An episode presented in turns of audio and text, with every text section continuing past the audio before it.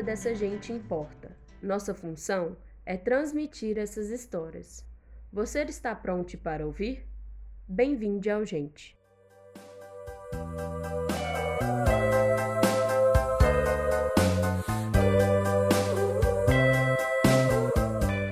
A história de hoje começa no mesmo prédio cor-de-rosa que deu início ao Gente, o Instituto de Ciências Sociais e Aplicadas, ICSA, da UFOP. Foi pelos corredores desse campus, que fica no centro de Mariana, Minas Gerais, que conhecemos e agora apresentamos a você a Célia. A maioria das pessoas que transitam pelo campus são funcionários ou alunos da UFOP, mas ela não. Sempre sorrindo e conversando, Célia está ali, quase sempre, acompanhando a filha, Cíntia, uma pessoa com deficiência que nasceu com paralisia cerebral. Até chegar aqui, porém, Célia enfrentou muitos desafios ao longo da vida. E tudo tem início em uma cidadezinha de Minas Gerais, chamada São Domingos do Prata.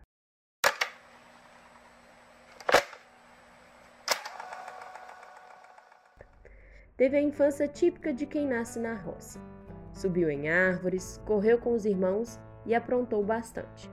Apesar de uma boa infância, o pai da Célia era alcoólatra e desde cedo ela teve que lidar com os malefícios que o vício pode trazer. Ainda muito nova, com 16 anos, perdeu a mãe, que faleceu durante o parto de um dos filhos. Apesar dos problemas, é dessa vida na roça que ela leva uma grande paixão pela vida simples e pelo cuidado com as plantas. Eu, eu tenho pouco, mas o meu pouco eu gosto de estar dividindo com as pessoas. Télia teve muitos trabalhos e morou em vários lugares ora dividindo casa com alguém da família, ora com algum conhecido ou amigo. Isso até conhecer o rapaz que viria a ser seu marido e pai de seus três filhos. Assim como o pai, seu esposo, tinha problemas com a bebida e chegava a ficar violento. Confessou ter sofrido diversas violências, tanto psicológicas quanto físicas. Chegou até a ter o computador quebrado por causa dele.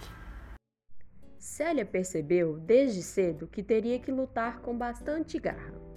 Ela diz com muita compreensão, em tom de quem está completamente em paz com o passado e com o destino, que a gente só passa por aquilo que temos que passar. Em meio a esse casamento conturbado e por vezes solitário, Célia teve que cuidar dos três filhos, Eric, Luan e Cíntia, e o fez com muita excelência como diz meu papel de mãe, eu fiz, né? Lutei, não desisti dele. E, e hoje, graças a Deus, ele está bem. E eu tenho maior orgulho dos meus três filhos. Célia adora aprender sobre política. Enxerga que saber dos direitos e lutar por eles é a única forma de entender a nossa realidade. Célia usa do conhecimento para benefícios comunitários e familiares afirma que sua filha não teria direitos se não fosse pela política. E é seu dever ter certeza que a lei será cumprida, para que haja inclusão e respeito. Eu luto para os direitos dela ser respeitado. Célia lutou para que Cíntia tivesse acesso integral a tudo o que se propôs a fazer. Lutou para que seu filho mais velho conseguisse superar a dependência química. Lutou por uma internet melhor no bairro em que morava e, mesmo com suas batalhas pessoais, também seguia garantindo que sua comunidade tivesse acesso a tudo que precisasse.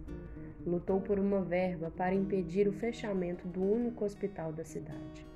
Lutou pela restauração da nascente de um rio próximo à sua casa. No meio de tanta luta visando a comunidade, pareceu um caminho óbvio a candidatura a vereadora em 2016. Apesar de não ter ganhado, Célia continua sendo um membro ativo, sempre consciente do seu dever e dos direitos como cidadã. A política é muito importante na vida da pessoa, que a gente acha, nunca deve falar que não gosta, porque é a política que move as nossas vidas. Se não fosse a política, os meus conhecimentos, a minha filha não estaria aí com, com seus direitos é, né, respeitados. Célia sempre viu, de muito perto, o desespero das escolas para lidar com pessoas com deficiência e dependentes químicos. Conta de diversas situações de preconceito que Cíntia passou enquanto crescia.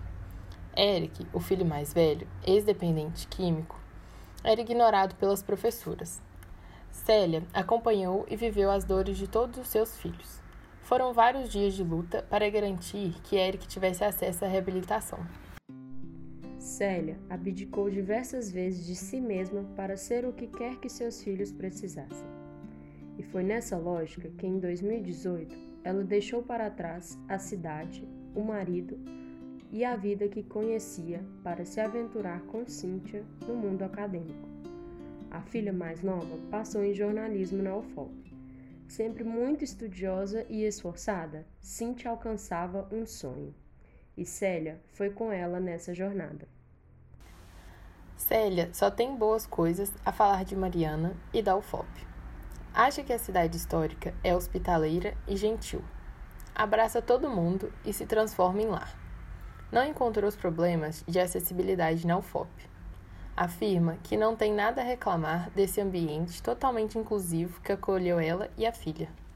São pessoas simples, pessoas que acolhem, entendeu? Então, aqui a UFOP é minha casa. Não, não posso falar isso aqui de ninguém, nem de, das meninas da limpeza, nem dos, do, do, do, da recepção, nem das pessoas da biblioteca, nem da portaria nem da RU, nem do Xerox, para falar mal de ninguém. Eles são pessoas inclusivas, totalmente inclusivas. A UFOP está de parabéns. Célia ocupa um espaço só dela na UFOP.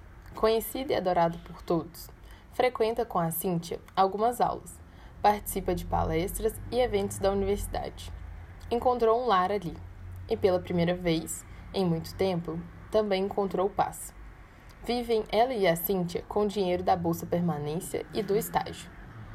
Admite sentir saudade de cuidar das plantinhas na roça, mas gosta da tranquilidade que experimenta em Mariana. Eu estudo junto com ela. Às vezes ela tira dúvida dela, entendeu? E quem cuida da casa sou eu, quem dá o banho nela sou eu. Uhum. E é só nós duas, mas é, eu tenho uma vida bem tranquila. A vida de Célia é cheia de batalhas. Batalhas essas que ela enfrenta com absoluta excelência. O cuidado e a preocupação com o outro parecem naturais para ela. Empatia no mais puro significado.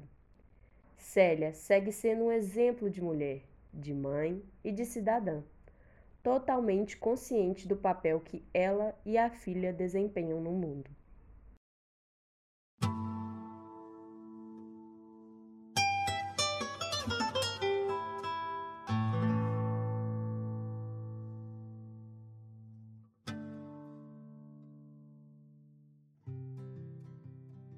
Célia acredita que cada um tem suas batalhas, batalhas intransferíveis e inevitáveis. Os caminhos dela até os corredores do prédio rosa no centro da cidade não foram fáceis. Tem suor em toda sua conquista. Isso só torna tudo mais merecido e valioso. Conhecemos e a entrevistamos em 2019, sem qualquer contexto pandêmico. Célia foi nossa última entrevista presencial. Ainda hoje, todas nós lembramos com carinho da conversa. Célia tem uma energia de viver contagiante. Carrega conselhos tão amorosos que chegam a ser maternos. Ainda brinca ao dizer que se considera uma velha jovem, pois busca estar sempre atenta nas novidades políticas. E, ao frequentar tantos prazeres de conhecimento da universidade, afirma que reaviva sua memória e coloca o cérebro para trabalhar. A gente não pode envelhecer. Se a gente envelhecer, a gente morre, né? Célia acredita que o maior aprendizado levado durante todo esse processo foi o de amar a si mesma. Para alguém que é tão natural amar o próximo, pode ser difícil olhar para dentro com o mesmo carinho. Porém, após se afastar do marido para acompanhar a filha nessa nova etapa da vida, afirma firmemente que se ama, que Cíntia a tirou da infelicidade e que hoje é muito mais forte. E hoje eu, eu, eu, eu me amo, eu me acho bonita, eu, eu, eu gosto de mim. Ela passou por brigas políticas a fim de garantir os direitos comunitários, os direitos de seus filhos, e por brigas internas ao resolver sair da roça que tanto ama e da casa do marido para entrar em uma jornada com a filha que a transformaria também. Célia chegou em Mariana de peito aberto e a cidade a recebeu da mesma forma. Todo amor e cuidado que enxerga ao seu redor existem primeiro dentro dela. O prédio rosa, que coleciona histórias e encontros, apresenta Célia como anfitriã. A presença sorridente já faz parte dos corredores. O Ixa acolheu Célia tão bem quanto ela acolheu o campus. Célia é dura na queda, feita da mesma força de tantas mulheres, que precisam ser tanto e tudo.